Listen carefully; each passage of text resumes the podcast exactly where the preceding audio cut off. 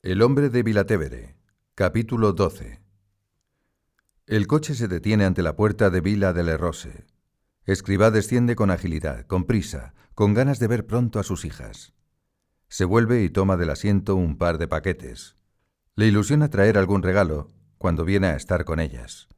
Unas veces son dulces, otras unas patas de cerámica o algún bibelot de adorno para la casa. Hoy 17 de junio de 1964, trae unos discos y un abanico antiguo. Sabe que hacen colección. Al poco rato, están ya en animada tertulia. La norteamericana Joan McIntosh acaba de hacer una pregunta tan simple y tan compleja como cuando un niño pregunta a su padre, ¿Y tú por qué me quieres?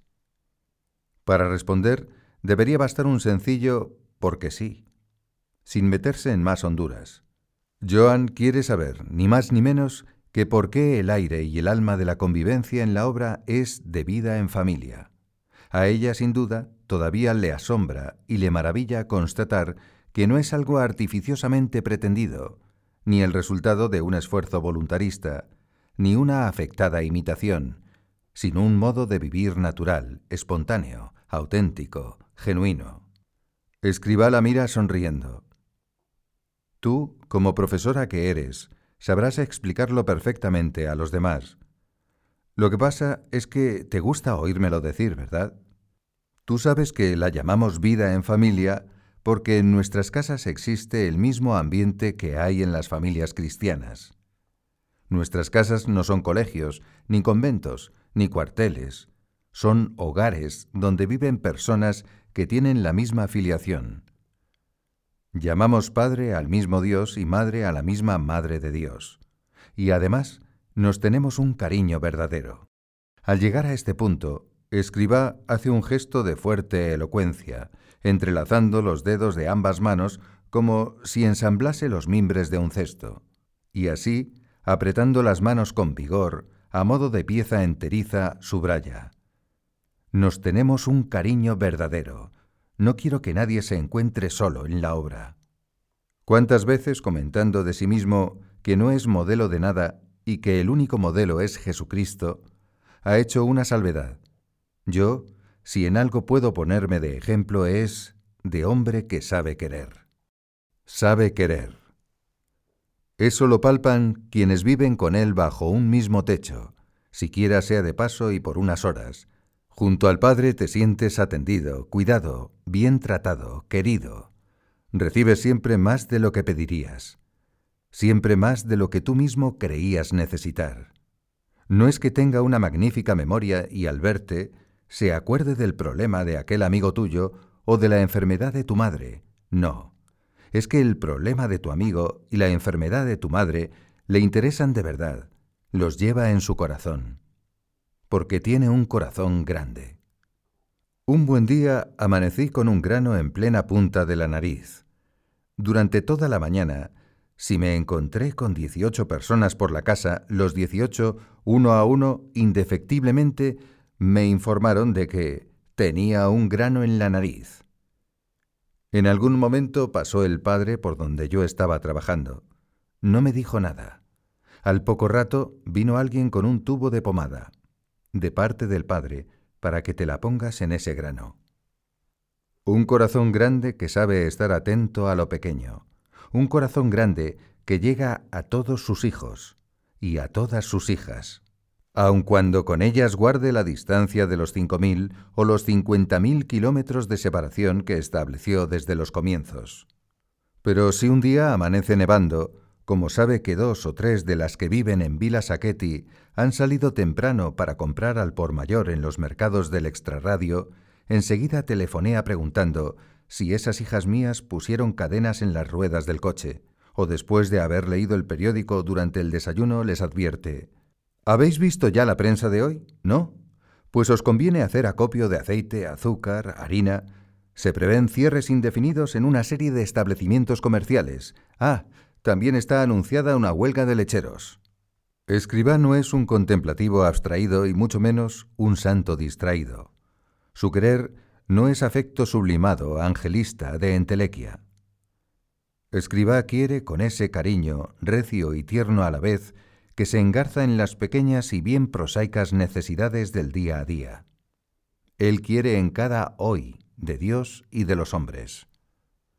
Quizá porque el verdadero querer es intuitivo y madrugador, un corazón inteligente llega lejos y llega pronto. El amor no se demora. Cuando las mujeres de la obra empiezan a vivir de modo estable en Castel Gandolfo, como la casa de Vila de Lerrose es grande y con una zona de jardín, Escribá les dice que deben tener un perro para que guarde la casa, sobre todo de noche. Al poco tiempo, una mañana encuentran el perro muerto. No tiene heridas ni señales de violencia en todo el cuerpo. Deducen, pues, que puede haber sido envenenado. Ese mismo día se lo cuentan al padre. No os intranquilicéis, pero antes de 24 horas conseguid otro perro. En la primavera de 1974, el gobierno italiano impone ciertas medidas restrictivas para el consumo de gasolina, entre ellas la circulación en domingos y festivos de vehículos cuya matrícula acabe en cifra par o impar, según sea par o impar ese día. Escriba habla enseguida con Carmen Ramos y Malis Cooking.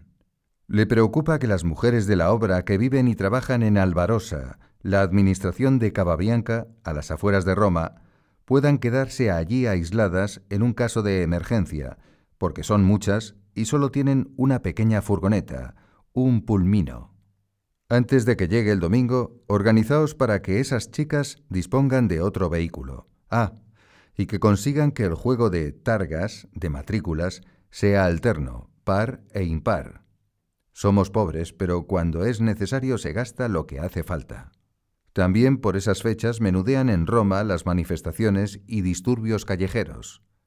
Hay noticias inquietantes de posibles atentados planeados por grupos políticos extremistas.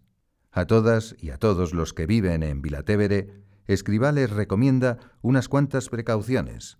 Cerrar determinadas ventanas de la planta baja, disponer de varios sacos cargados de arena en el garaje no abrir los buzones del correo. Tengo una confianza total en el Señor y sé que no os pasará nada, pero no quiero que dejemos de poner los medios de prudencia humana que estén en nuestras manos. Con este mismo criterio, y como norma habitual, establece ciertas medidas de seguridad material para todos los centros de la obra en el mundo entero.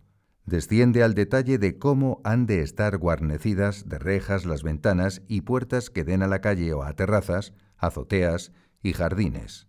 En Vilatevere indica que la puerta de la vivienda de las mujeres, a la que se accede desde la vía di Villa Sacchetti, a más de tener durante el día una cadena gruesa echada por dentro, la abran siempre dos personas. Así, en caso de intento de robo o de agresión, una de ellas podrá ir en busca de socorro. También, en el interior y junto al compartimento de portería, hace que instalen un sonoro timbre de alarma, no para que se oiga en la calle, sino en casa, porque si ocurre algo, seremos los de casa los que acudamos en auxilio. Son precauciones de sentido común, pero no para obstaculizar la salida a los de dentro, sino para dificultar la entrada a los de fuera. Trasladando este argumento al plano sobrenatural de la libertad en la vocación, Escribá dice que, para irse de la obra, la puerta está siempre abierta. En cambio, para entrar, yo no doy facilidades. Hay que empujar con fuerza es preciso espalancare la porta.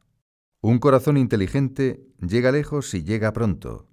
Tras la esperanzadora y popular revolución de los claveles, Portugal pasa convulsivamente en 1975 de la dictadura de Oliveira Salazar al sañudo régimen comunista de Álvaro Cuñal. Se producen registros, requisas y confiscaciones en varios centros del Opus Dei en ese país. No pocas personas de la obra pierden sus bienes, sus casas y sus puestos de trabajo. Son momentos de inestabilidad, de incertidumbre, de temor. Se pasa miedo y se pasa hambre.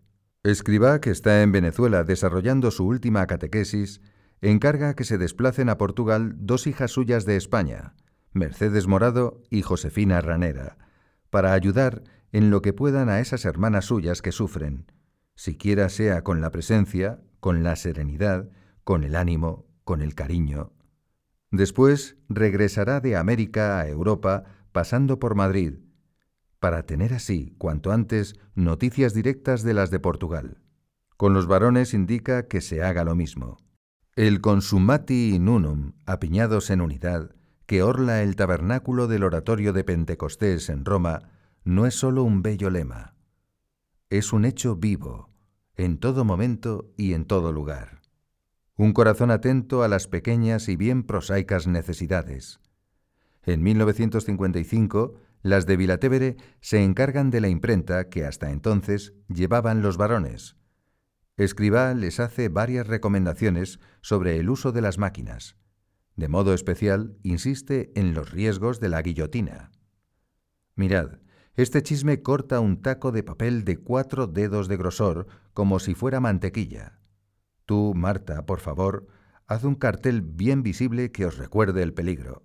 Sobre esto les advierte en numerosas ocasiones, y no descansa hasta que ya en 1970 adquieren una guillotina de alta seguridad con célula fotoeléctrica. ¿Qué peso me quitáis de encima? Vamos a dar gracias a Dios, porque la mano de una hija mía vale más que lo que pueda costar la máquina mejor del mundo. También se preocupa con insistencia porque las que trabajan con las linotipias tomen abundante leche, para neutralizar los efectos de esos vapores de plomo que respiráis ahí bregando con las máquinas.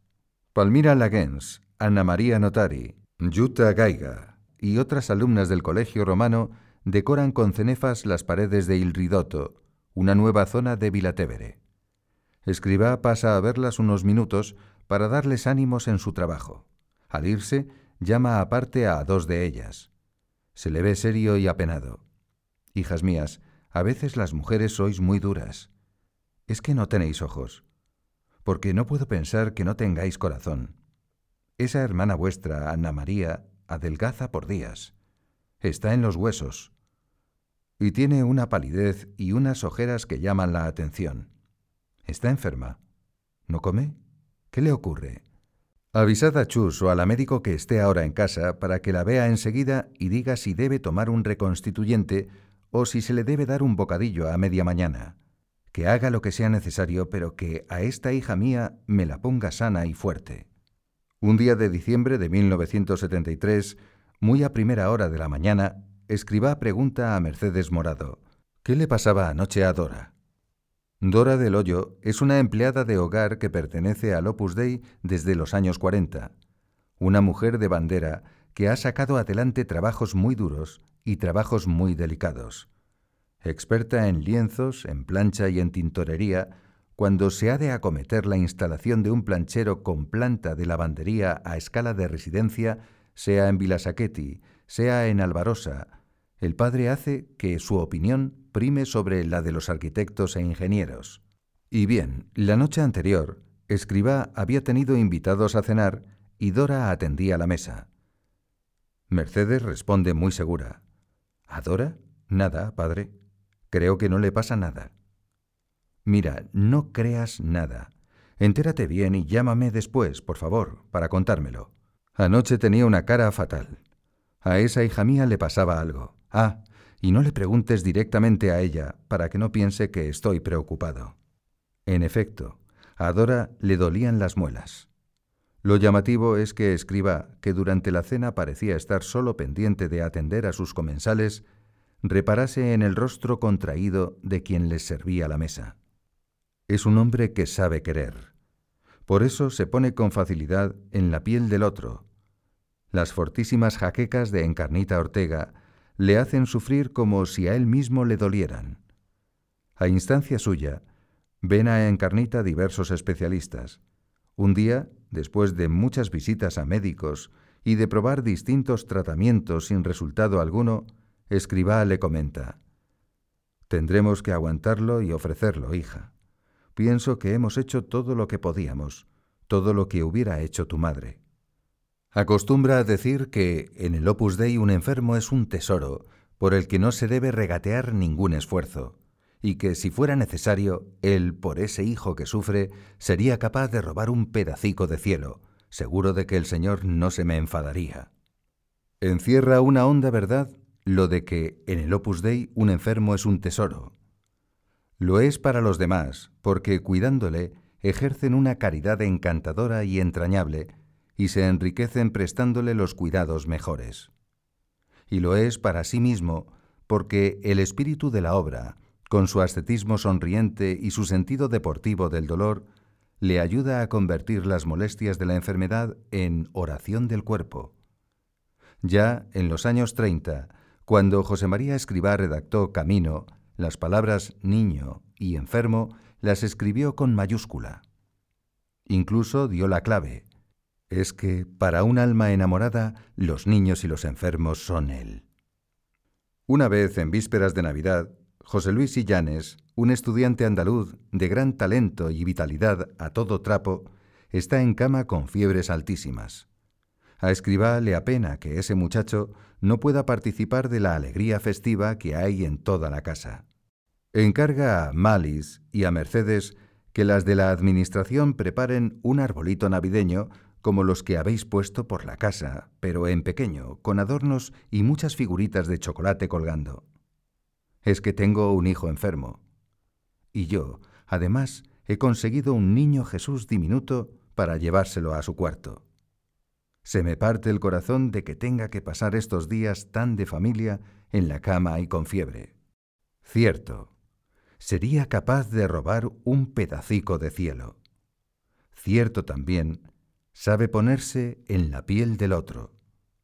Cuando en octubre de 1959 el médico informa a Mercedes Morado de que precisa una intervención quirúrgica en la vesícula, Escribá hace que pasen un momento, ella y Encarnita, al comedor de la Vila Vecchia. Este comedor, a través de una puerta de doble cerradura, comunica con un pequeño office que forma parte ya de Vila Sacchetti. Por ello, para recados o conversaciones rápidas, el padre suele citar allí a sus hijas. Mercedes, no sé qué opinarás tú.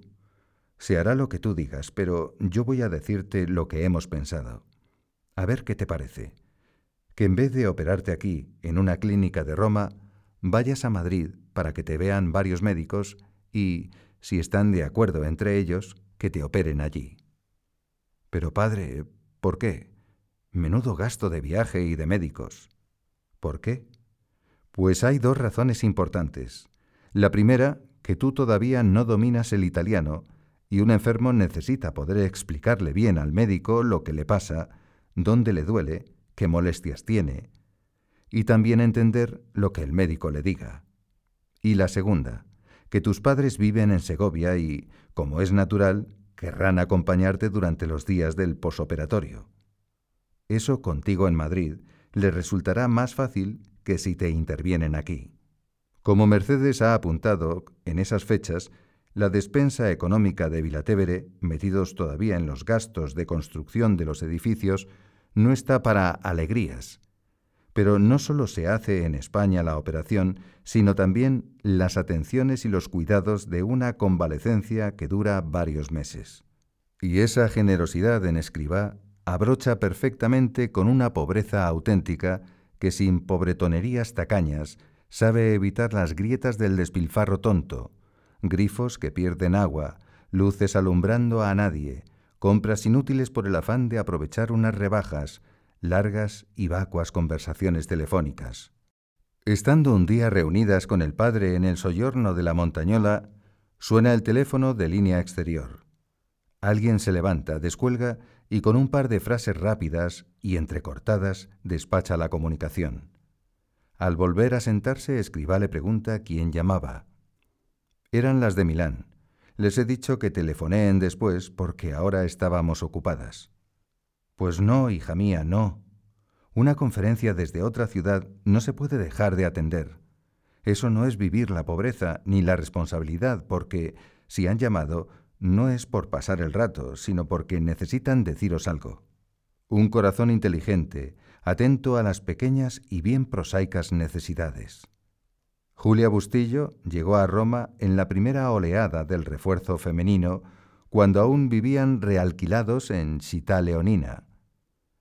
Es una vasca de Baracaldo, amable y recia, que conoció la obra por los años 40, siendo cocinera del primer centro del Opus Dei en Bilbao, en la calle del Correo.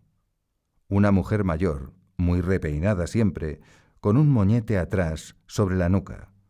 Para todos en la obra, Julia es un personaje que forma parte no ya de la familia, sino de la casa. Una noche de septiembre de 1965, Julia no se encuentra bien y necesita salir del dormitorio para ir al cuarto de baño. Por no despertar a las demás, no enciende la luz. Camina a tientas por el pasillo y al llegar a unas escaleras da un paso en falso y cae rodando peldaños abajo. Se golpea en la cabeza y se le fracturan las dos muñecas.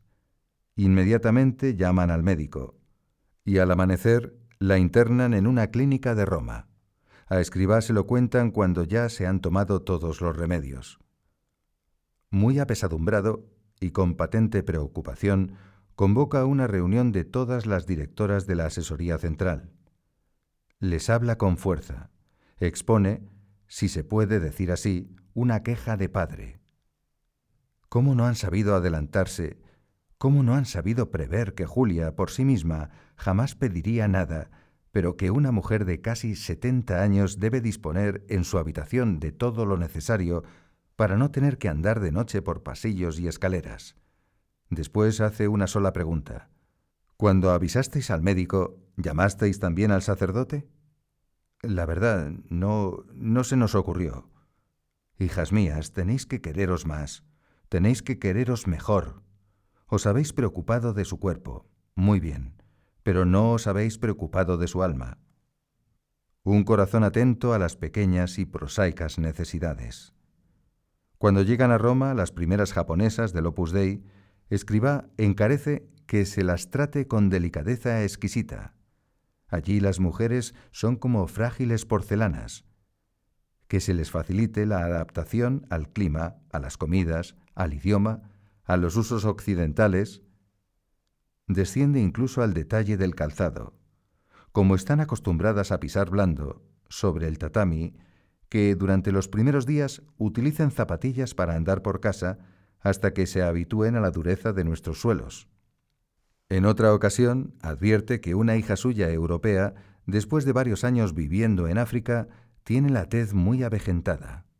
Yo de esos mejunjes no entiendo, pero seguro que hay cremas de tocador adecuadas para que a esta chica se le revitalice la piel.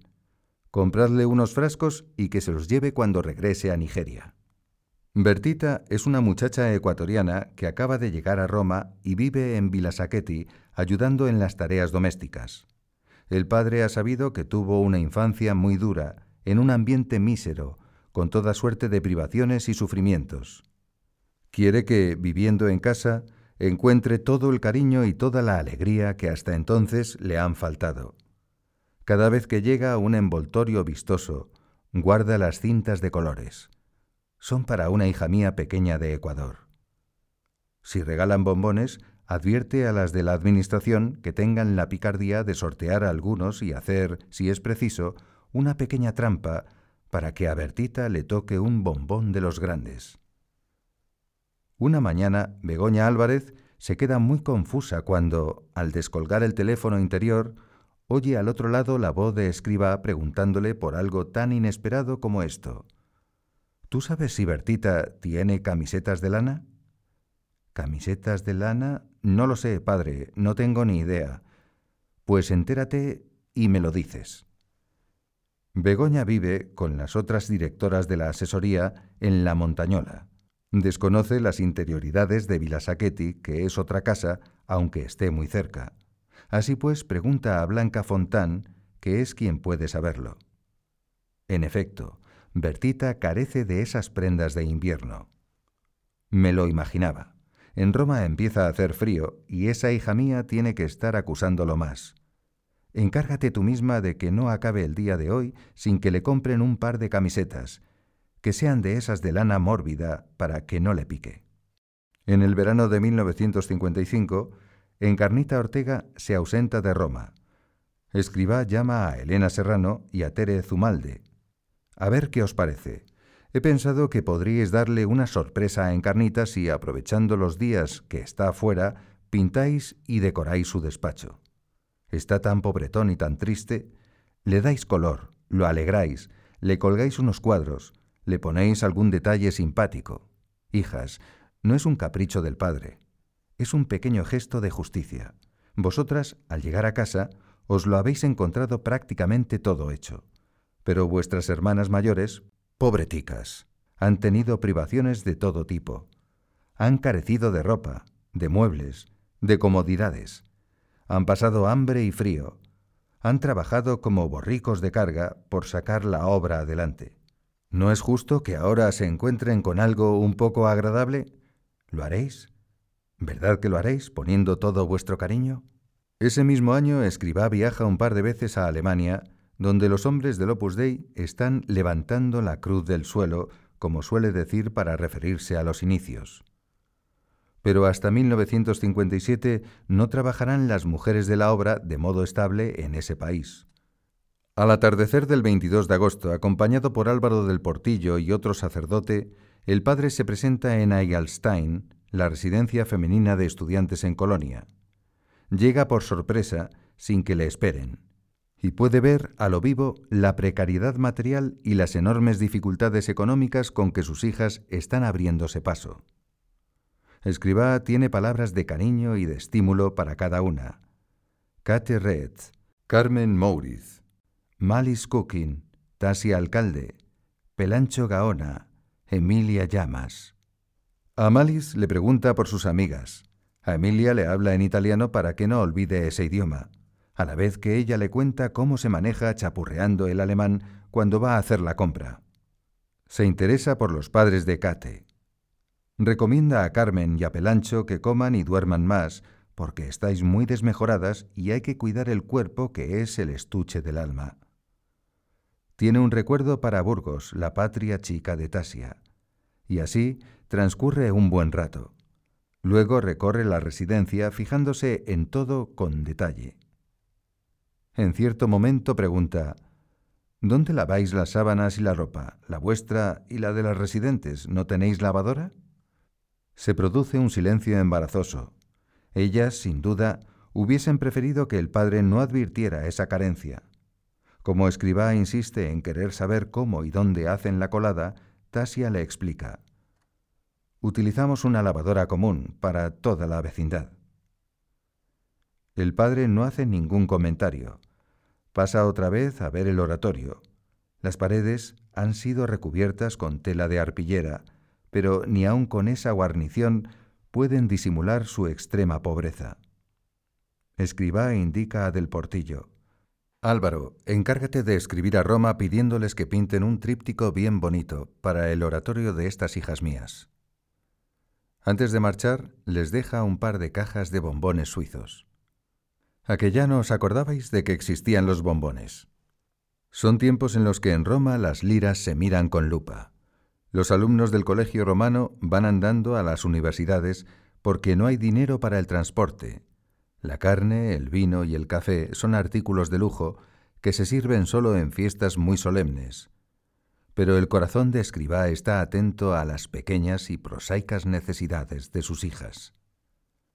Por ello, al día siguiente de su visita, llegan a la residencia de Eigelstein dos empleados de una tienda de electrodomésticos que traen una lavadora, una pequeña centrifugadora y un carro metálico para el transporte de la ropa. Álvaro del Portillo en persona ha hecho la compra de parte del padre. Porque su natural es expresivo y alegre, sabe disfrutar con los suyos. Algún día de fiesta hay sesiones de cine en el aula magna y escriba ve la película con los alumnos del colegio romano. Otras veces está con las chicas cuando se proyecta para ellas. Se divierte, si es policíaca y de intriga, dándoles pistas falsas o bromeando con la amenaza de desvelarles el final. Alguna que otra vez el padre utiliza el megáfono como un juego. Así, una tarde de 1954, mientras un grupo ha pasado a limpiar, como acostumbran a hacer al irse los obreros, él se pone al habla con Julia y Rosalía, que están en el planchero. ¿Me oís bien? Tengo al teléfono una conferencia de Madrid. Si aguzáis el oído podéis escuchar la conversación pero lo que empieza a sonar es el chotis de Agustín Lara. Cuando llegues a Madrid, chulona mía, voy a hacerte emperatriz de lavapiés, a alfombrarte con claveles la gran vía y a bañarte con vinillo de Jerez. Se oyen las risas del padre mientras les explica que nada de conferencia. Nos han regalado un disco y me imaginé que os gustaría recordar estas musiquillas. Durante esos años 50, todavía el artilugio musical en las casas es la vieja gramola, el padre quiere que en Vilatevere haya un piano para que los muchachos toquen, canten y se diviertan. En tres ocasiones ha tenido donativos de amigos para adquirirlo, pero necesidades más imperiosas reclamaron ese dinero. Comentándolo con gracia, escriba dirá, Total, que nos hemos comido tres pianos. Al fin, un buen día, llega el piano tan deseado. El padre se reúne con sus hijos en el cuarto de estar y les anuncia la noticia. Estalla una ovación tan cerrada y tan intensa que escriba teme que con el estrépito se rompan los cristales de las ventanas. Cuando se calman los entusiasmos, vuelve a hablarles. Hijos, ya veo que os da mucha alegría, a mí también, pero hemos pensado que ese piano... no sea para vosotros, sino para vuestras hermanas de la Administración. ¿Qué os par... No puede acabar la frase porque los aplausos vuelven a atronar con mucha más fuerza todavía. Después, contándoselo a las de Vilasaqueti, les dirá emocionado, No tenemos piano. De pronto va y tenemos dinero para el piano, pero resulta que hay que pagar la comida, y así una y otra vez. Esa es nuestra bendita pobreza. Al fin llega el piano. Llega el piano y mis hijos se desprenden de él, sin haberlo visto siquiera, con la mayor alegría. Ese es el cariño verdadero de esta familia nuestra. Es lo que le ha dicho a la estadounidense Joan McIntosh. Somos una familia cristiana y nos tenemos un cariño verdadero. Esto, ser una familia real, no una pretendida imitación, es un trazo medular, quinta esencial en la vida del Opus Dei.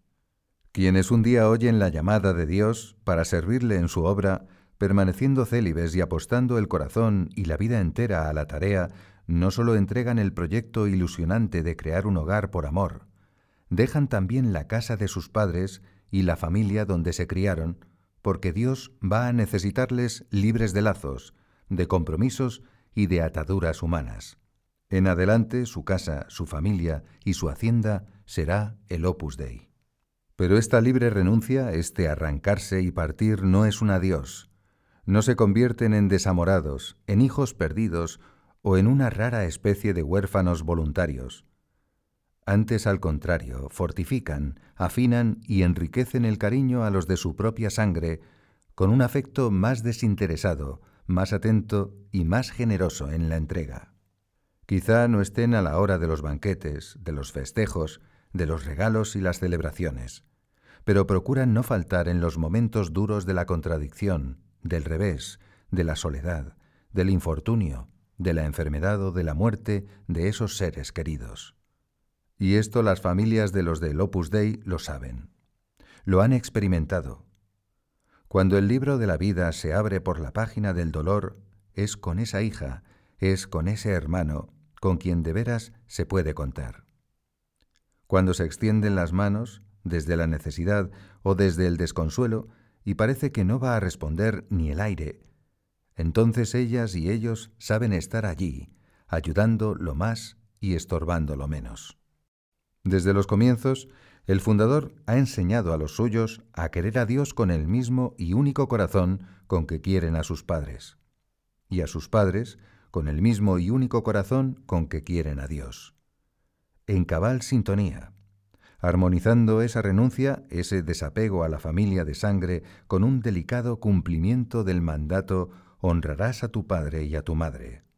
Mandato que en el Opus Dei tiene un nombre bien elocuente, el dulcísimo precepto. Así lo dicen, en superlativo, y así lo sienten y lo viven, con gusto, con suavidad, con deleite, sin hacer de la presencia o de la ausencia protagonistas de la cuestión. Un día de 1964, Escriba llama a Begoña Mújica y a Elena Serrano para que acudan al comedor de la Vila Vecchia. Una de ellas va intentando adivinar qué querrá decirles el padre a las dos a la vez. Le extraña que las haga ir juntas porque los trabajos de una y otra en Vilasaqueti no tienen punto alguno de conexión. Como si hubiese leído su pensamiento, Escribá les muestra uno de esos viejos velones castellanos. Si os ponéis de acuerdo, aquí tenéis las dos un pequeño trabajo. Tú, Begoña, mira a ver cómo podría limpiarse este metal sin que pierda la pátina. Y tú, Elena, te las ingeniarías para cambiarle el forro de seda a las pantallas que están ya muy deslucidas? Una cosa es la antigüedad y otra cosa es la mugre. En realidad parece que ahí se acaba todo el encargo. Pero entonces, como de pasada, Escribá les comenta, ¿Ya sabéis que os vais las dos a hacer vuestro curso anual a España? Poco a poco irán otras, pero vosotras vais a ser las primeras. El curso anual es una pausa en el trabajo habitual, una convivencia que dura tres o cuatro semanas y que se dedica a descansar estudiando o a estudiar descansando. En esos años, por la escasez económica, ese curso se hace en algún lugar cercano para evitar gastos de viajes. Begoña y Elena reflejan en sus rostros que la noticia les ha pillado de sorpresa. El padre hace un gesto muy expresivo, como si se sellara los labios de una a otra comisura, mientras les dice con fingida complicidad. Y ahora, punto en boca, vosotras no sabéis nada. Al salir de allí, caen en la cuenta de que justamente cuatro años atrás, en 1960, tanto el padre de Begoña como el de Elena fallecieron en España sin que ninguna de las dos pudiera desplazarse para estar en aquellos momentos con la familia. Sin embargo, no hay normas drásticas. Cada caso tiene su propia singularidad. Aquel mismo año de 1960 cayó enfermo el padre de Mari Rivero, un hombre mayor que por entonces atravesaba una situación económica adversa. Al enterarse Escribá de todas esas circunstancias, aun sopesando lo que suponía que Mari se ausentara de Roma y dejase sus trabajos de procuradora central, le dijo, Hija mía, tú sabes bien lo que me cuesta y me duele tener que prescindir de ti aquí. Mentiría si te dijese que, quien sea la que te sustituya, sacará adelante tu trabajo como si estuvieses tú misma. Pero debes ir a Bilbao y dedicarte a atender a tu padre. Es de justicia. Desde aquí te apoyaremos con fuerza y lo harás muy bien. Y si tú, además del cariño, le das un sentido sobrenatural, nos ayudarás a nosotros para que el trabajo de aquí no se resienta por tu ausencia. Con frecuencia habla a sus hijos del dulcísimo precepto, les encarece que escriban a sus padres, que les cuenten lo que hacen, que les envíen alguna fotografía, que les tengan al tanto de los apostolados de la obra. Contad con vuestros padres. Tienen derecho a sentir que les queréis. Yo los quiero mucho, y rezo todos los días por ellos. Acercadles más a Dios. Un buen camino será acercarles más a la obra. ¿Cómo vamos a hacer una cosa agradable a Dios si abandonamos las almas de quienes nos han querido tanto en la tierra? Les debéis la vida, la semilla de la fe y una educación que ha hecho posible vuestra vocación. Queredles y contad con ellos. Un día, mirando un pequeño cuadro de San Rafael que está sobre un mueble de la Vila Vecchia, le dice a una hija suya española, cordobesa, Este cuadrito me gusta mucho, mucho. ¿Sabes por qué? Pues porque es del Arcángel San Rafael, porque es de Córdoba y porque es un regalo de tu madre. En otra ocasión, Carlos Cardona, que vive en Vilatevere, se desplaza de Roma a Girona para acompañar a su padre, enfermo de gravedad, hasta el momento de su muerte. Desde Girona le cuenta a Escriba por carta ese penoso suceso. En uno de los párrafos comenta que la casa paterna se ha deteriorado mucho a causa de la humedad y resulta poco o nada confortable. También le dice que la exigua pensión de viudedad que le queda a su madre no le va a permitir alquilar un piso. Al cabo de varios días, cuando regresa a Roma, el padre le recibe con gran cariño y, como algo que tiene muy presente, enseguida sale al paso del problema doméstico. Tú, Carlitos, no te me preocupes por la vivienda de tu madre. Le ayudaremos para que se pueda cambiar de casa cuanto antes. Desde entonces y hasta su fallecimiento, ocurrido bastantes años después, esta mujer recibe una ayuda económica mensual que resuelve su situación. Es lo que Escriba llama con las veras del alma nuestras benditas clases pasivas, refiriéndose a los padres, necesitados o enfermos, de los miembros de la obra, a quienes se atiende siempre con solicitud generosa. En razón de las justas demandas del dulcísimo precepto, cuando los padres necesitan algo que no se opone a nuestra vocación, nos apresuramos a dárselo porque los tenemos como parte muy amada del Opus Dei.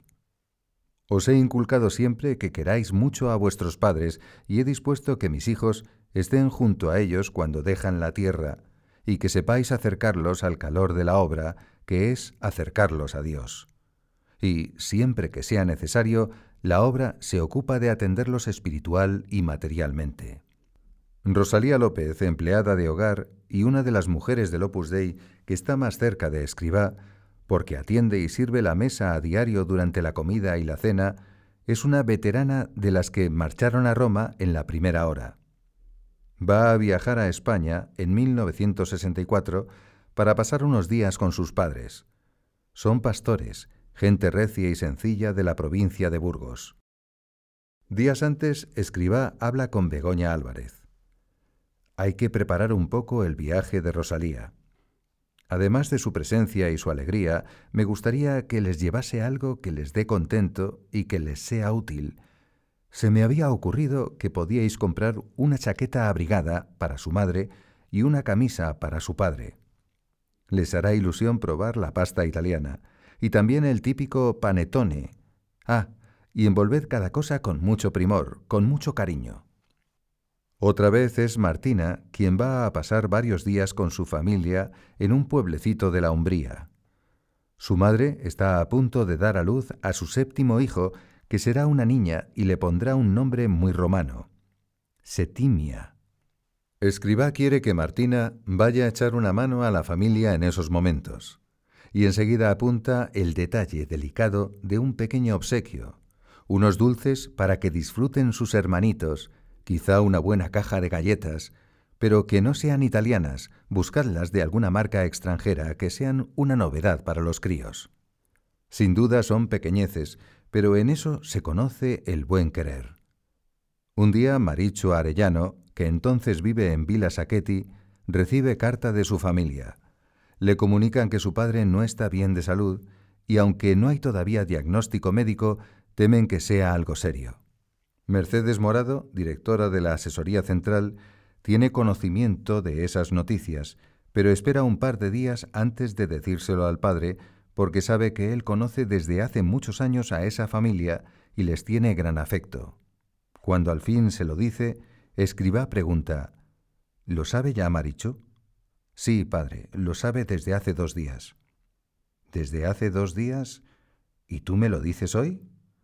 Mercedes, Has hecho mal no contándomelo enseguida, porque una cosa tan importante como esta que afecta a una hija mía, también a mí me afecta. Y todo este tiempo que ella ha estado sufriendo, yo podía haberle dado un poquito de consuelo. Además, hemos perdido dos días de rezar y de encomendar al Señor este asunto. Pero Escribano confunde el dulcísimo precepto de amar a los padres con la dependencia afectiva, esa familiosis que quita a Dios la prioridad y distrae de una enamorada entrega a la vocación. Sobre este tema habla con enérgica claridad a sus hijos más jóvenes. A mí me da mucha pena decir esto, pero en cuántas ocasiones es la familia, son los amigos, son los parientes los que se oponen a la vocación de una manera desconsiderada porque no entienden, porque no quieren entender, porque no quieren recibir las luces del Señor y se oponen a todas las cosas nobles de una vida entregada a Dios. Y se atreven a probar la vocación de su hijo, de sus hermanos, de sus amigos, de sus parientes, y hacen una labor de tercería sucia. Os digo esto no para escandalizaros, sino para que andéis prevenidos porque esa actitud la hacen incluso compatible con un ambiente de familia que llaman cristiano. ¡Qué pena! Durante su catequesis en América, un joven miembro de la obra le habla de las dificultades con que su madre trata de obstaculizar su perseverancia, arguyendo que el muchacho debe antes probar otras cosas, conocer más la vida, gustar el amor humano para asegurarse y elegir. Escribá responde decidido, sin vacilar. Se me vienen a la memoria unos versos de Cervantes, que es de vidrio la mujer, pero no se ha de probar si se puede o no quebrar, porque todo podría ser. De manera que no pruebe si te puedes quebrar, que te deje tranquilo. Mamá ahí está equivocada.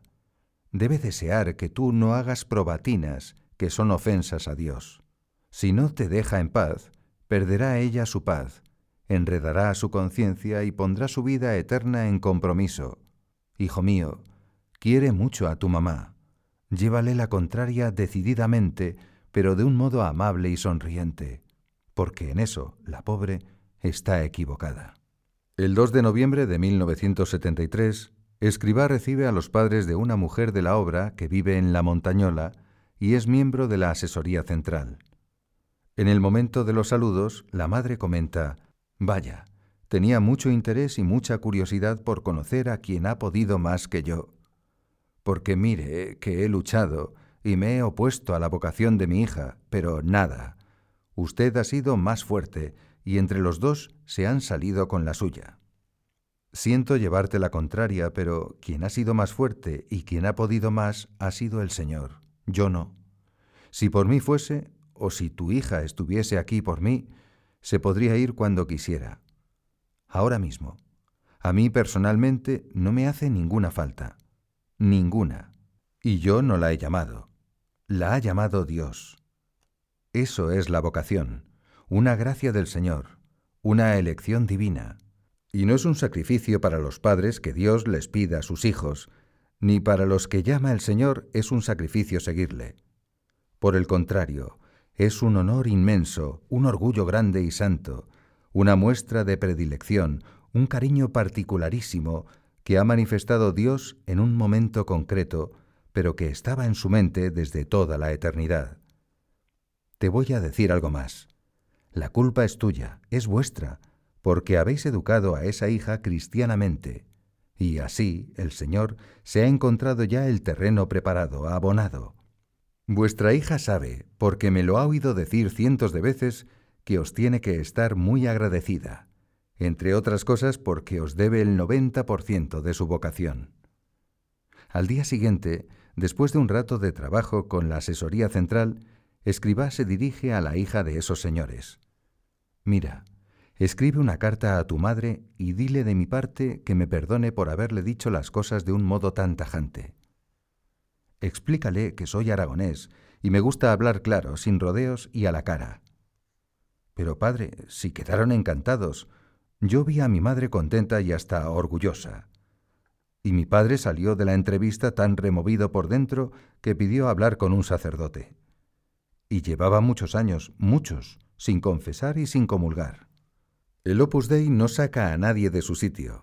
Cada cual realiza una función acorde con sus aptitudes, con su preparación, con su disponibilidad, con sus circunstancias de edad, de salud, de cultura, de carácter, de idoneidad. Y no hay trabajos ni encargos de mayor o menor categoría. Los directores no lo son a perpetuidad. Durante un tiempo desarrollan esa tarea y luego la dejan para dedicarse a otras cosas. Saben que los cargos son cargas y que en la obra se toman con alegría, se desempeñan con alegría y se dejan con alegría. Más aún, a nadie se le felicita por haber recibido un nombramiento como director, ni nadie se queja o piensa que ha caído en desgracia cuando cesa en ese cometido. La clave es bien sencilla. En la obra los cargos son servicios. No son rangos honoríficos, no son gradas ascendentes de un escalafón, no son, en modo alguno, parcelas patrimoniales, reductos de poder o canchas de maniobra para la arbitrariedad. Gobernar, mandar, dirigir, en el Opus Dei es servir. Por ello mismo, nunca puede darse la aberrante figura del director propietario. Gráfica y enérgicamente, Escribá advertirá sobre esto, El director propietario no existe. Yo lo he matado por la espalda. Huelga decir que en el Opus Dei no hay grados, ni niveles, ni clases sociales, ni capillitas privilegiadas. El abogado está al tanto de las leyes. La médico estudia nuevos diagnósticos de enfermedades. El militar se adiestra en las artes marciales. La cocinera procura aumentar su pericia en la confección de los guisos.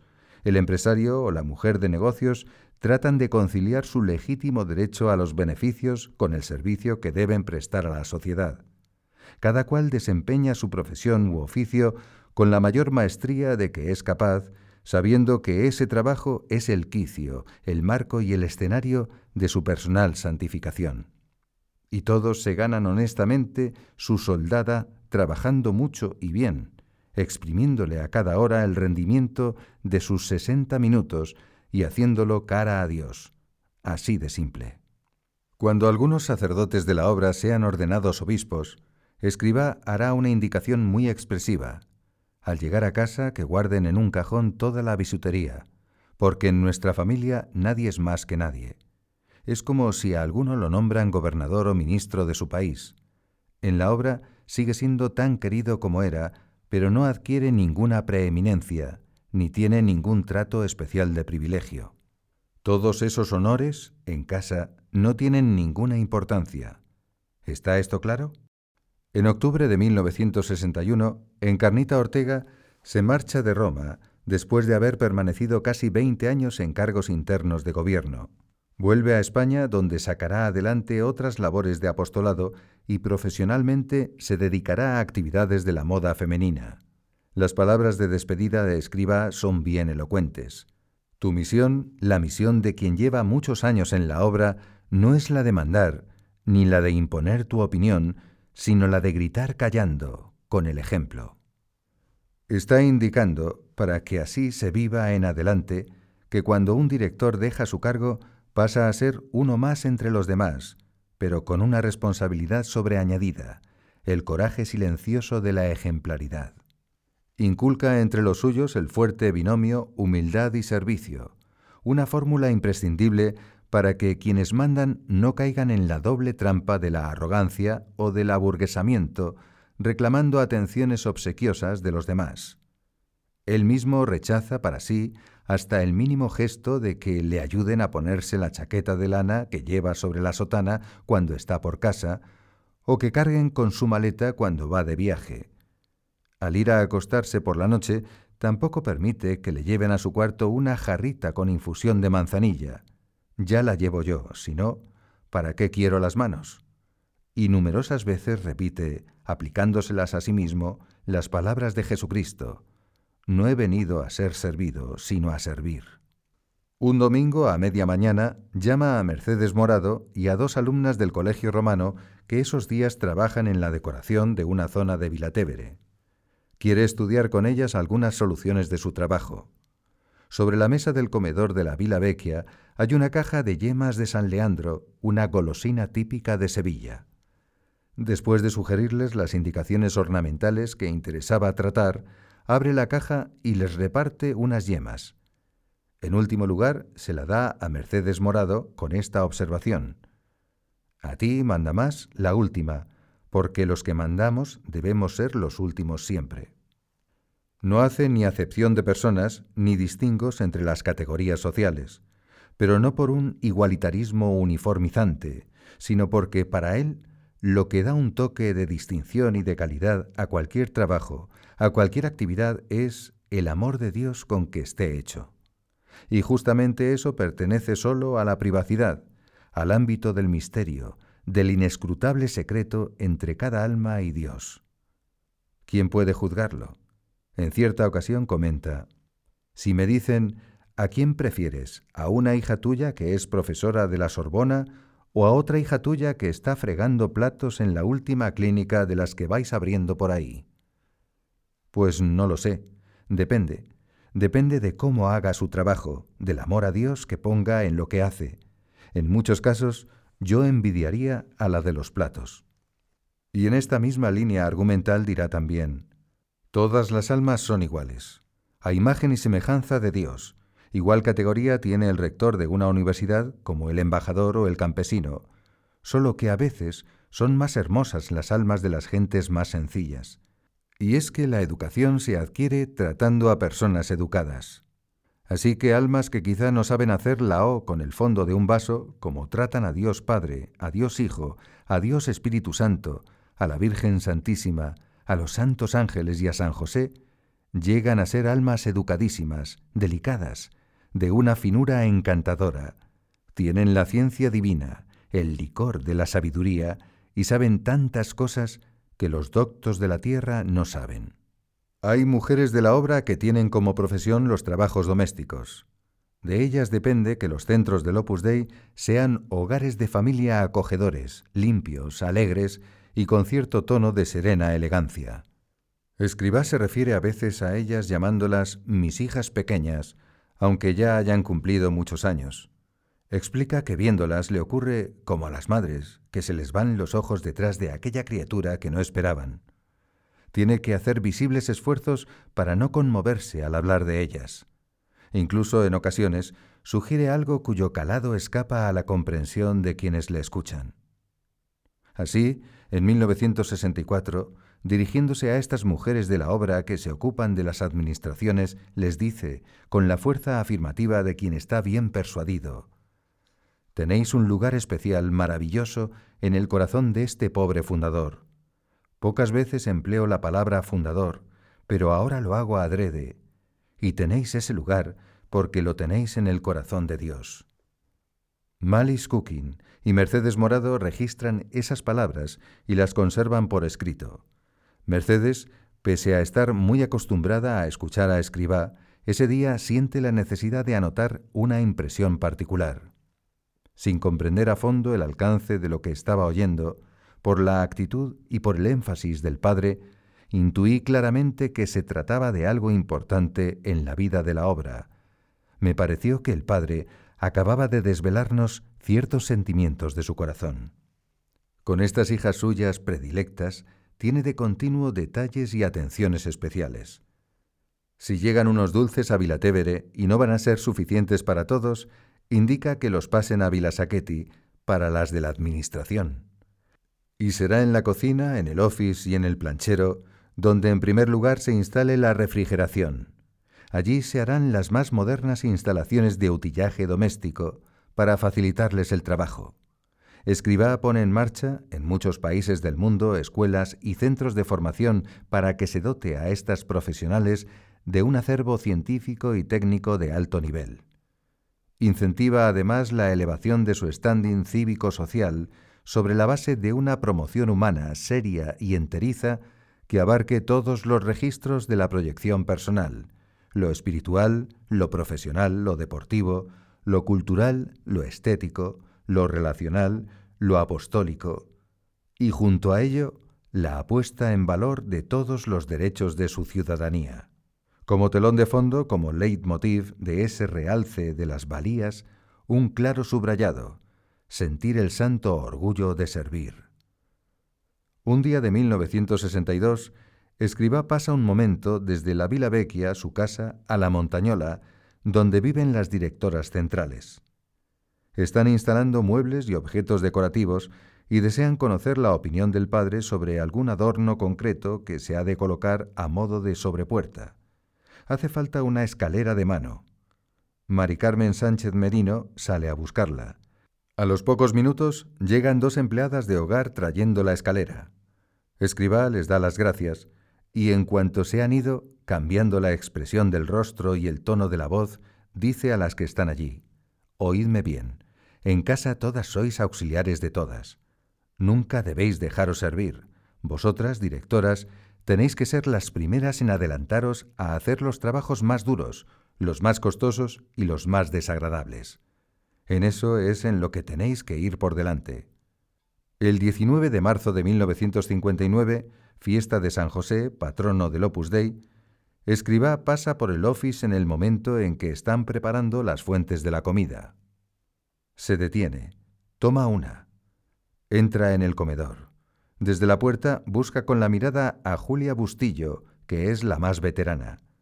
Va hacia donde ella está sentada y le acerca la bandeja, sosteniéndola para que se sirva. En la casa de Nazaret todos servían. Hoy me toca servir a mí. Pero el gesto pretende abrir camino a una costumbre. Así que, pasado un tiempo, les dirá a las directoras que viven en la montañola. En casa no hay servicio doméstico. Unos realizan una profesión y otros otra. Cada cual hace su trabajo y todos servimos a Dios, que es el único Señor. Me parecería muy bien que algunas veces, y no hace falta que sea un día excepcional o un día de fiesta, sino cualquier día corriente, vosotras sirvierais la mesa de quienes, porque es su profesión, habitualmente os atienden a vosotras. Encarnita Ortega, durante su larga estancia en Roma, visita en diversas ocasiones a Monseñor Tedeschini. Escucha de él no pocos comentarios elogiosos para el Opus Dei y para su fundador. Quizá el más rotundo y vigoroso sea el que se refiere a Escribá como la persona que he visto más pendiente de los planes de Dios para inmediatamente ponerlos por obra. Es el hombre más santo que conozco, tal vez el único santo que conozco. Pero no le va a la zaga esta otra afirmación. El milagro más grande que el Padre ha conseguido en esa obra que Dios le ha confiado es el de la vocación de esas mujeres que atienden las administraciones, mujeres que se sienten orgullosísimas de servir durante toda su vida y que no se cambiarían por una princesa. Claro que esa idea fuerza del servicio, trabada con la de tener el derecho a no tener derechos, Escribá la grava en la conciencia de todos sus hijos. A los que en junio de 1967 acaban sus tesis doctorales en el Colegio Romano de la Santa Cruz, a la hora de la despedida les recuerda, Aquí no formamos superhombres.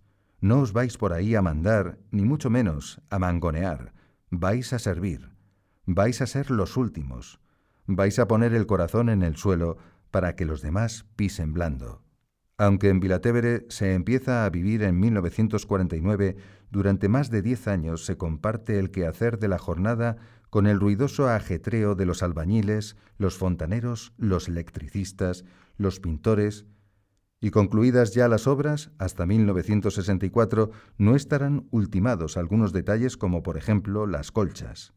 En todo ese tiempo las camas, que llegan a ser más de 200, se cubren con una manta. La de escribá es una manta muy gastada por el uso, con dibujos en tonos verdes y marrones bastante desvaídos. En 1956 se consigue un donativo no esperado. Las que viven en Villa Sacchetti piensan utilizarlo para comprar tela y confeccionar las colchas. Pero al final ese dinero se ha de emplear en otras necesidades más apremiantes.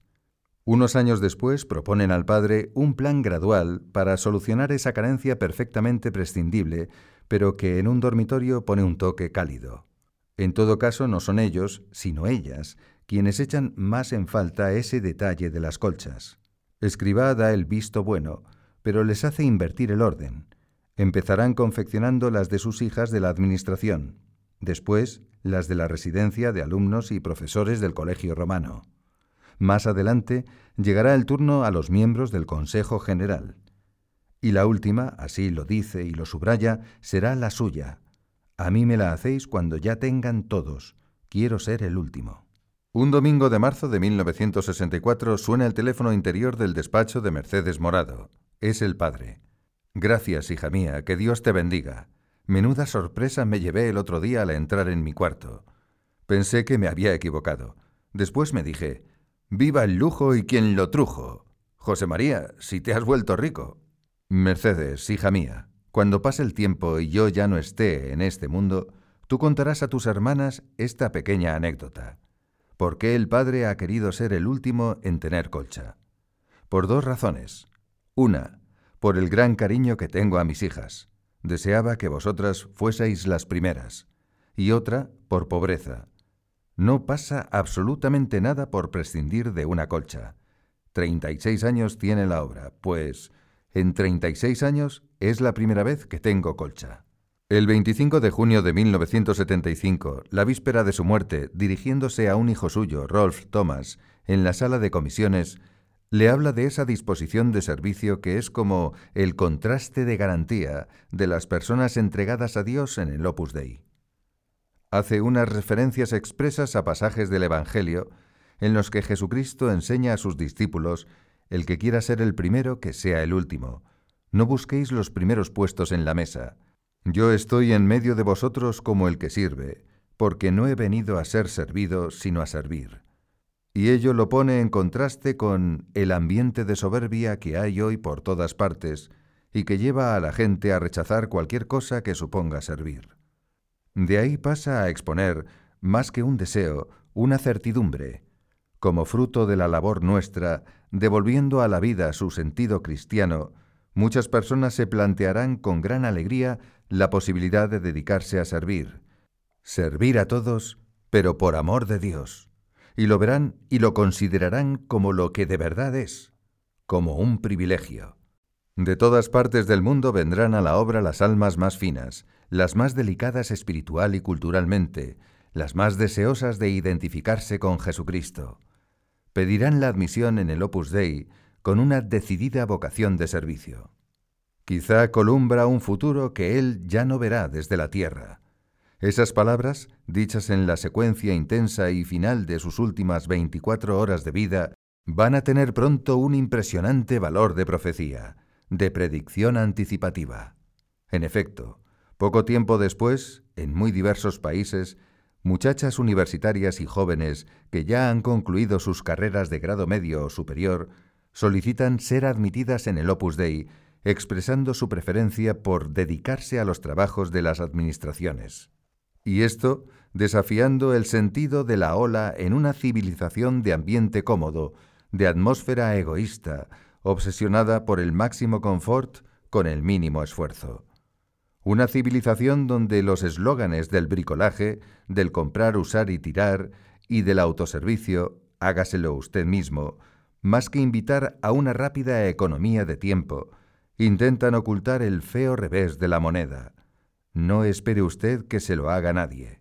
Una civilización convulsiva, estresada y a contrarreloj, donde, en el mejor de los casos, es posible recolectar cheques de donativos de beneficencia para el tercer mundo, pero es inútil pedir un cuarto de hora de escucha, una mirada atenta, una sonrisa amable que pronuncie un simple tú.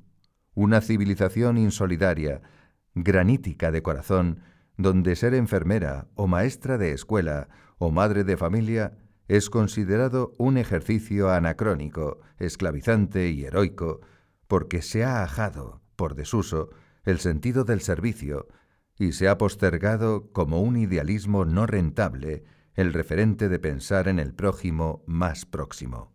Anticipativo también en esto, Escribá ha transmitido a los suyos en todo tiempo una máxima de conducta, para servir, servir. No es una tautología. Significa que para ser auténticamente útiles, para servir, hay que dar y darse sin cicaterías, estar disponibles, servir desde el sano prejuicio psicológico de pensar siempre en los demás. Pero no se trata de una eficacia funcional, ni de una humillante servidumbre humana, ni de un voluntariado de servicio social.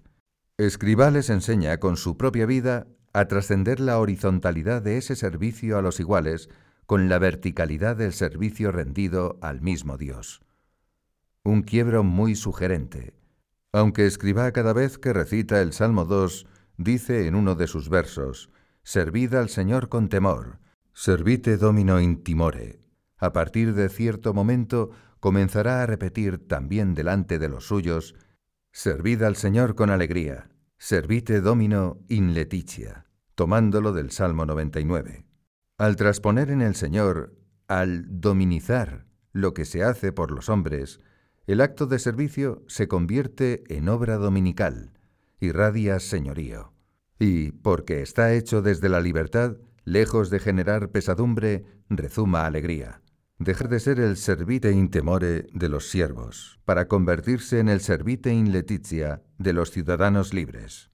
Junio de 1974. Tertulia multitudinaria en el Centro de Congresos General San Martín de Buenos Aires un hombre joven toma la palabra. Soy de la obra. Mi madre, que es casi toda mi familia, porque yo no tengo padre, en ese punto escriba le interrumpe con rápidos reflejos. ¿Tú no tienes padre? ¿Cómo?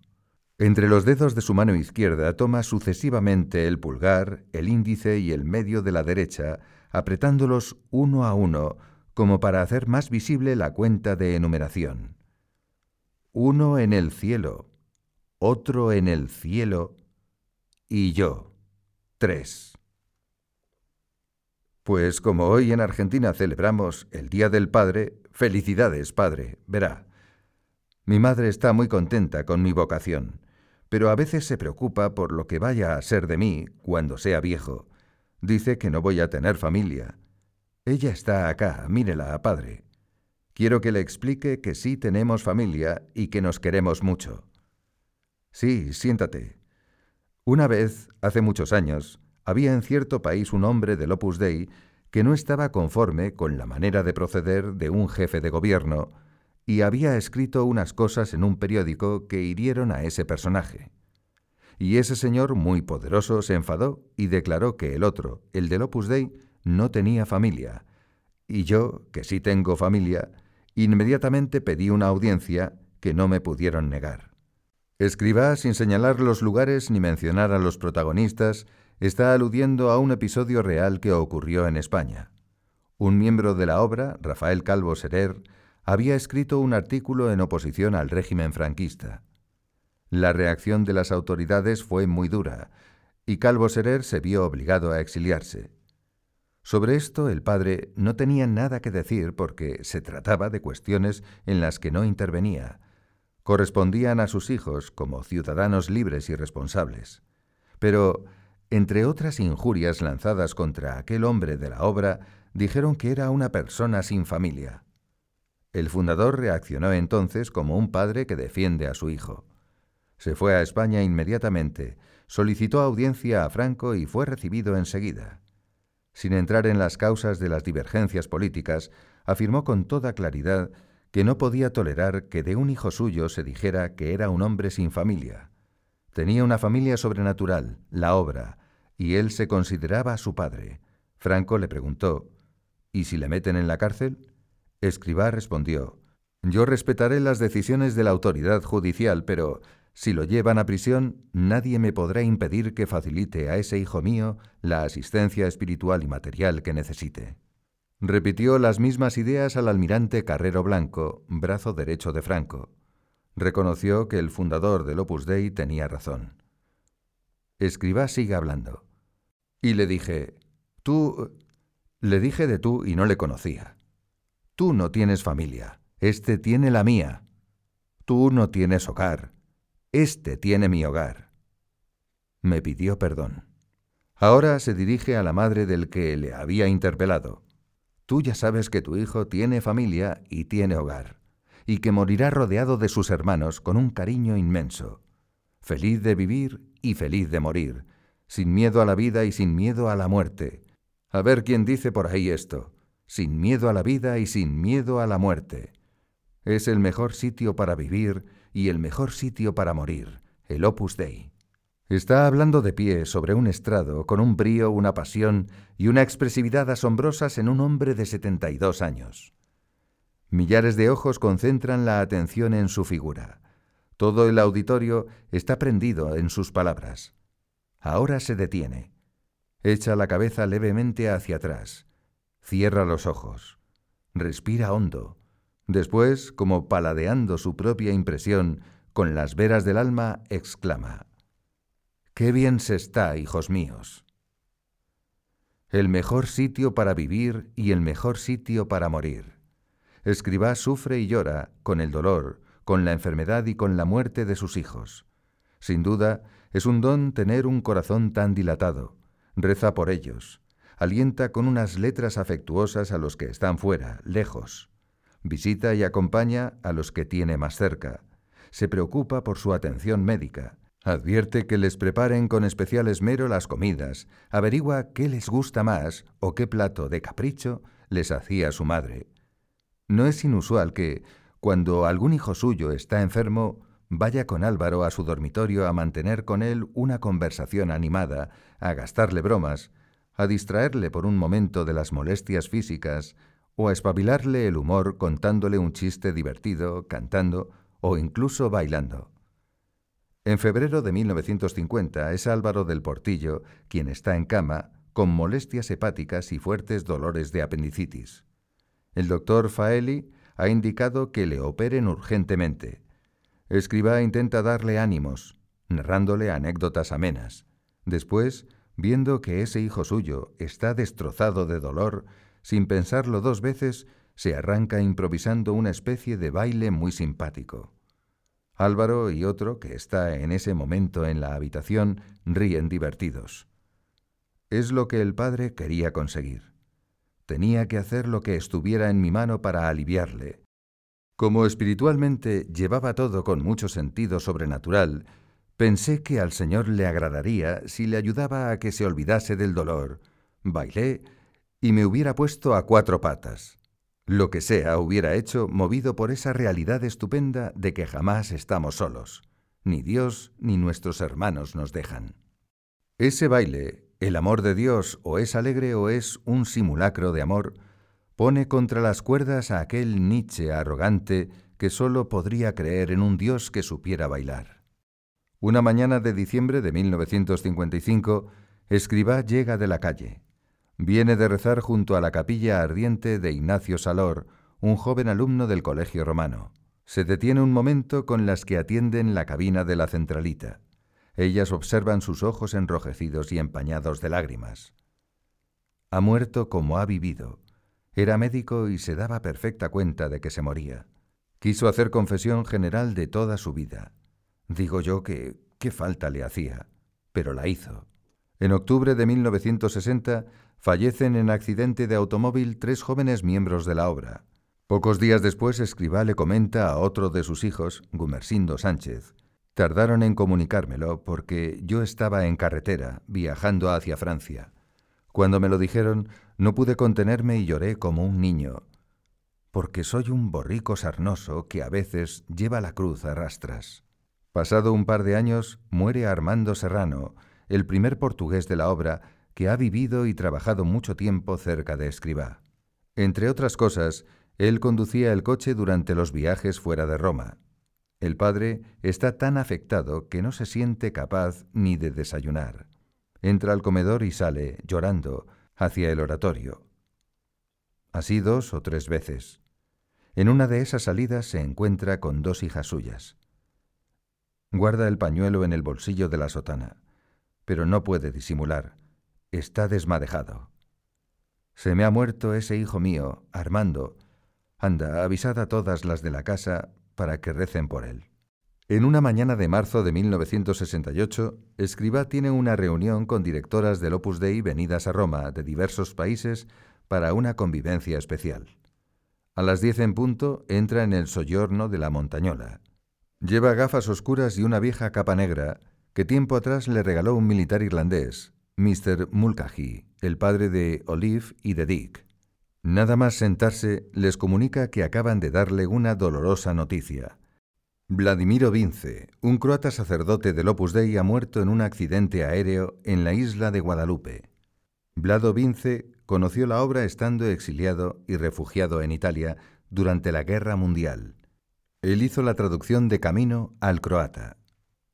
He ido al sagrario a quejarme, cariñosamente, pero a quejarme, porque se me hace cuesta arriba entender cómo el Señor, teniendo tan pocos amigos en este mundo, se lleva a quienes tanto podían servirle, con la falta que hacen. Después, como siempre, he acabado aceptando la voluntad de Dios y diciéndole, fiat ad impleatur. Hágase, cúmplase, sea alabada y eternamente ensalzada la justísima y amabilísima voluntad de Dios sobre todas las cosas. Amén, amén. La voz se le quiebra, traga saliva. Se le ve hacer esfuerzos para articular las palabras. Enseguida, poniéndose de pie, pide que le disculpen. No puedo seguir hablándoos. Perdonadme, hijas. Y sale de la habitación. Al día siguiente, a la misma hora, vuelve al soyorno, su aspecto ha cambiado. Hasta parece contento. Les cuenta lo que acaba de saber. Desde Venezuela, dos o tres miembros de la obra, uno de ellos sacerdote, se trasladaron a la isla de Guadalupe en un avión que fletó Air France para familias y allegados de las víctimas del siniestro aéreo. El lugar era un caos de cenizas y destrozos, restos de avión, cadáveres y equipajes calcinados y esparcidos. Por la descomposición orgánica había un olor nauseabundo. Poco a poco, los parientes que habían ido hasta allí para identificar a los pasajeros muertos, a la vista del horrendo espectáculo, se retiraron hacia el avión. Pero los del Opus Dei permanecieron en aquel sobrecogedor escenario hasta dar con algunos objetos personales de Vladimiro. Más tarde, junto con un álbum de fotografías, los harían llegar a Croacia, donde vivía su madre. Mientras dos de ellos proseguían la búsqueda, el sacerdote rezó varios responsos y en un lugar próximo celebró algunas misas por las almas de los fallecidos en el accidente.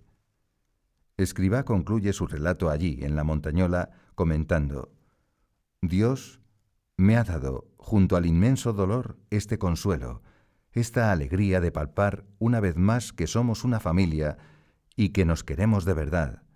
Vuestros hermanos han hecho por Blado más que lo que algún marido ha hecho por su mujer, más que lo que algún padre ha hecho por su hijo. Han hecho lo que otros, siendo de la misma sangre, no han tenido el valor de hacer.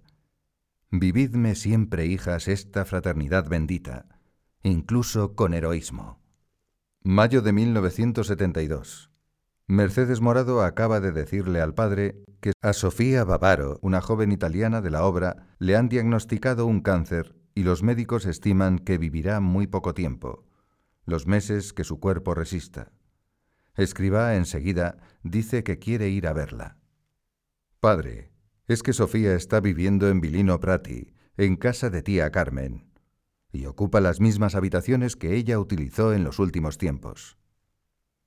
Tía Carmen era Carmen Escribá de Balaguer, la hermana del fundador, vinculada de por vida y con todo su corazón a las vicisitudes del Opus Dei, sin pertenecer nunca a la obra, se ocupó de las tareas de la administración doméstica antes que lo hicieran las mujeres puso su cariño, su recia ternura y su pletórica personalidad al servicio del Opus Dei.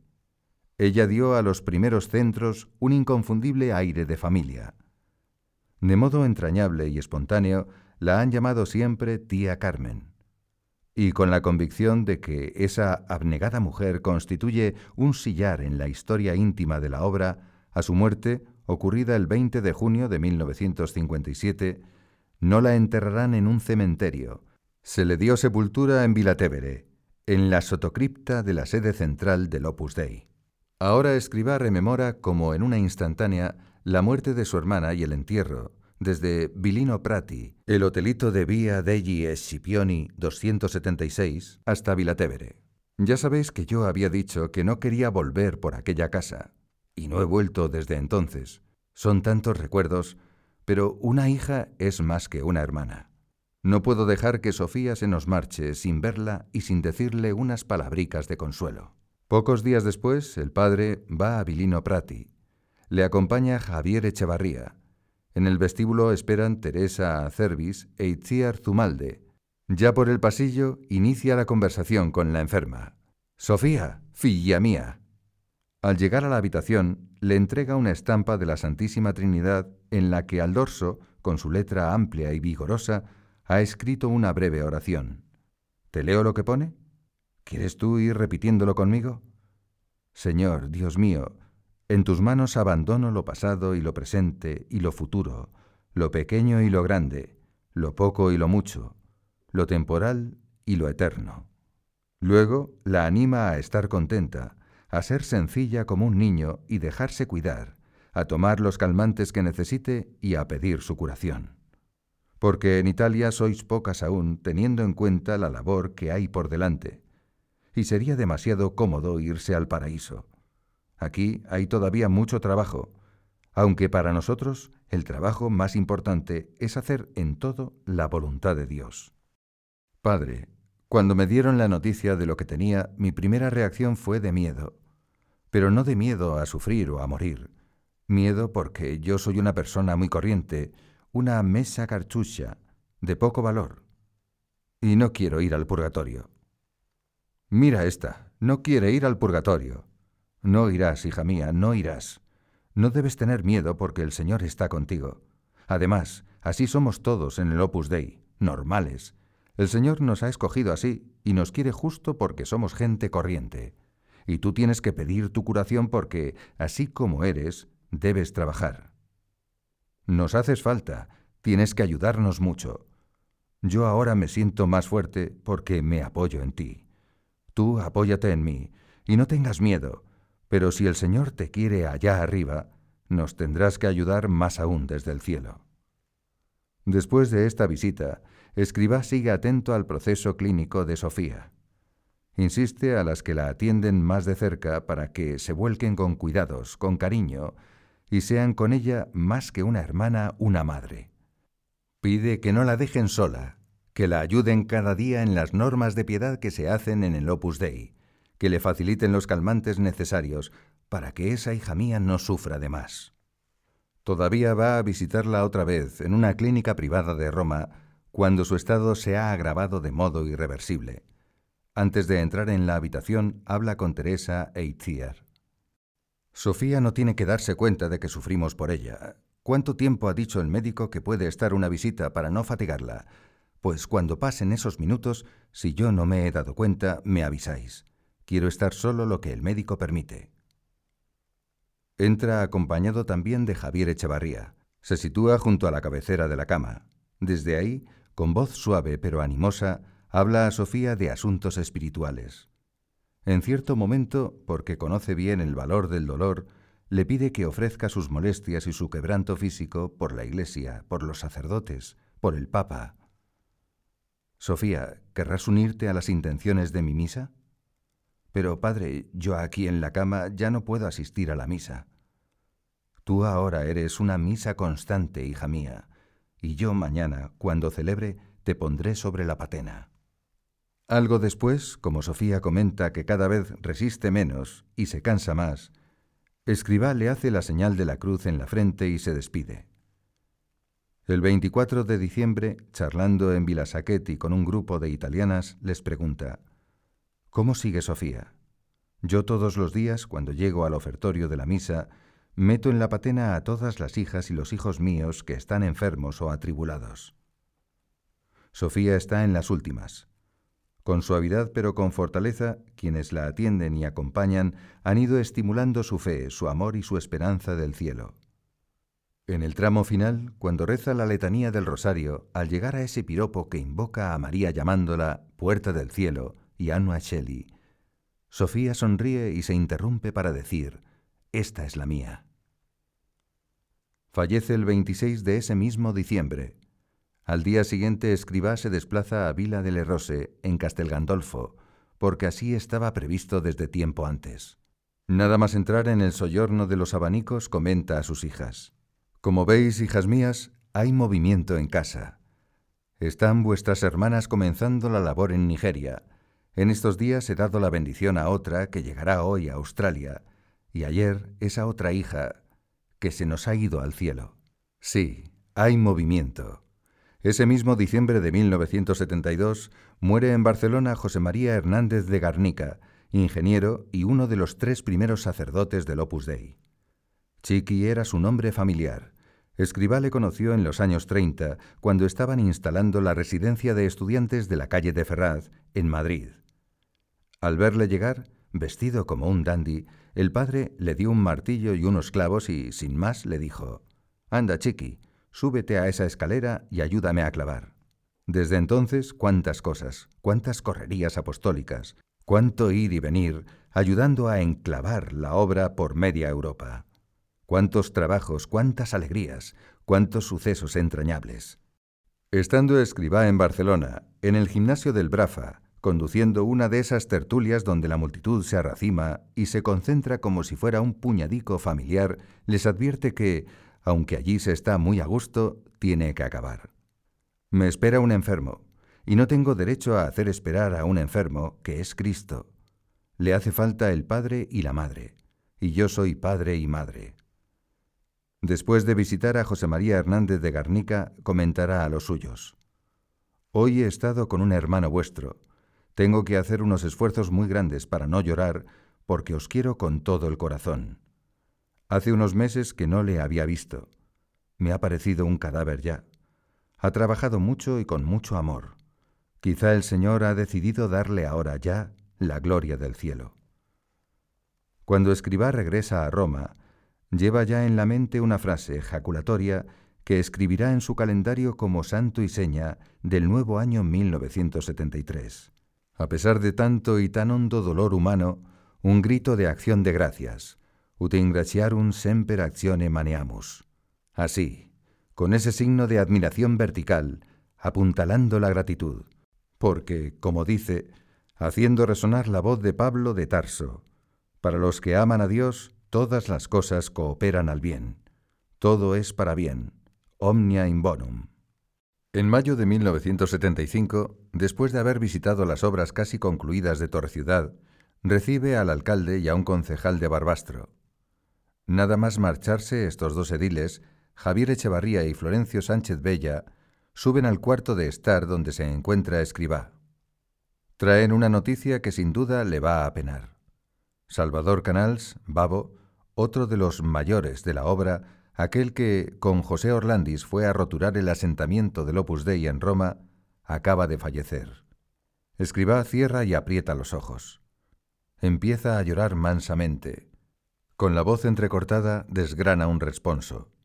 Después, sollozando en silencio, va hacia uno de los sillones próximos al gran ventanal que da a la explanada de Torre Ciudad. Los que están en la sala se sientan junto a él, sin distraer su recogimiento. Reza y evoca, evoca y reza. Al cabo de un rato, como en desahogo, les dice, Yo os quiero a todos igual, a todos igual, pero tenéis que comprender que con Babo han sido tantas cosas, tantos años. Es natural que su muerte me afecte de manera especial. Es un golpe duro. Y eso que cuando salí de Roma ya sabía que Babo se moría. Hasta dejé todo dispuesto, ¿verdad Álvaro?, para que sus funerales sean en el Tiburtino. Estuve a verle en la clínica pocos días antes de venirme. Quería llevarle unos dulces que yo sabía que le gustaban mucho y no conseguía acordarme de cuáles eran. Encargué a uno de los que trabajan en Vilatevere que preguntara en su casa y comprase una caja de esa clase de dulces. Eran frutas escarchadas. Este hijo mío compró una caja pequeña. Cuando me quedé solo, tuve una corazonada. Llamé a las de la administración de Vilasaqueti. Les pedí que fueran a una pastelería y comprasen otra caja mayor, que tuviese frutas grandes. La trajeron enseguida. Álvaro y yo fuimos a la clínica. Ya os podéis imaginar la alegría, la cara de contento con que nos recibió Babo. Tomó la caja, la abrió, nos ofreció. Álvaro y yo cogimos unos trozos pequeños. Él miró las frutas con ojos golosos y escogió una pera gorda, bien gorda. Qué alegría me dio, pensé. Desde luego, si llego a traerle la cajita pequeña, me luzco. Además, como las madres, al verle con apetito, me hice ilusiones.